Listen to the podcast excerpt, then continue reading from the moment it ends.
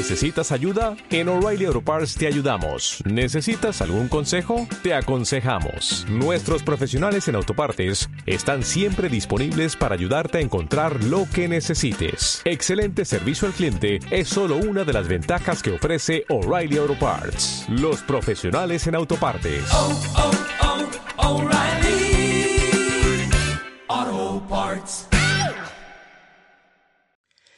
Buenos días a cada uno de ustedes oyentes de estas guasapautas de la familia misionera Verbundey.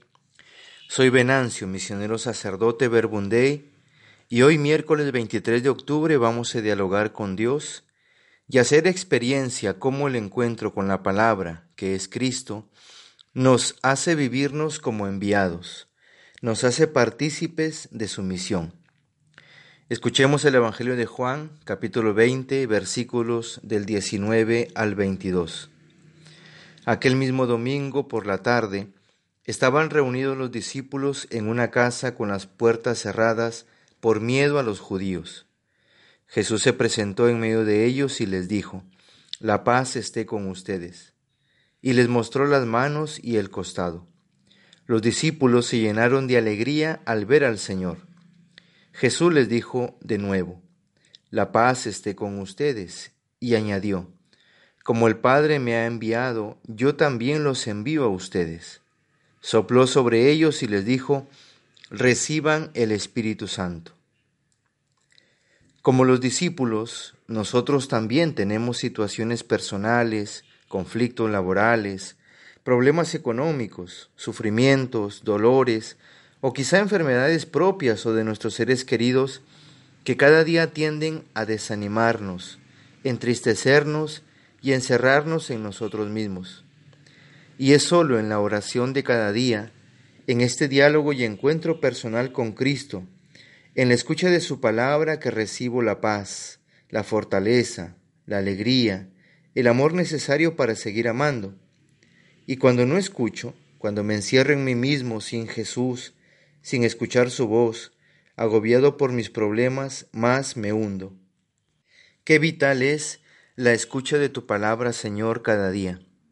Qué trascendente encontrarnos contigo, Jesús, y experimentar que hoy, sí, ese hoy que es cada día, experimentar que hoy ha llegado la salvación a esta casa, como se lo decías a Saqueo en Lucas 19:9 que me devuelves la alegría de la salvación, como en el Salmo 51.10, que fortaleces al cansado, que das energía al débil, a los que esperan en ti, Señor, les renuevas sus fuerzas, como dice Isaías 40, del 29 al 31, y nos pones de pie frente a la vida para vivirla como enviados, no para vivir sobreviviendo, sino para vivirla conscientes que tenemos una misión.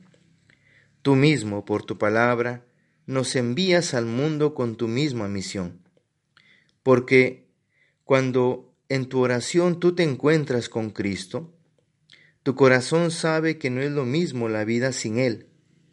Entonces eso que hemos descubierto, eso que has experimentado, eso que te ayuda a vivir, y que te da una esperanza al encuentro con Jesús, eso es lo que necesitas comunicar a los otros, a los demás.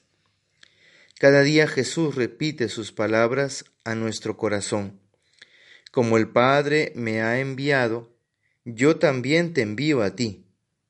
Y así vivimos cada día, como enviados de Jesús, como diría el Papa Francisco, convencidos por experiencia propia de que no es lo mismo haber conocido a Jesús que no conocerlo.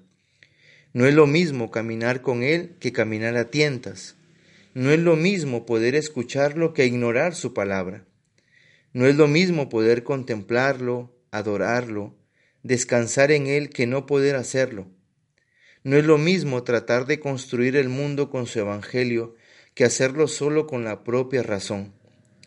Sabemos bien que la vida con Él se vuelve muchísimo más plena y que con Él es más fácil encontrarle un sentido a todo.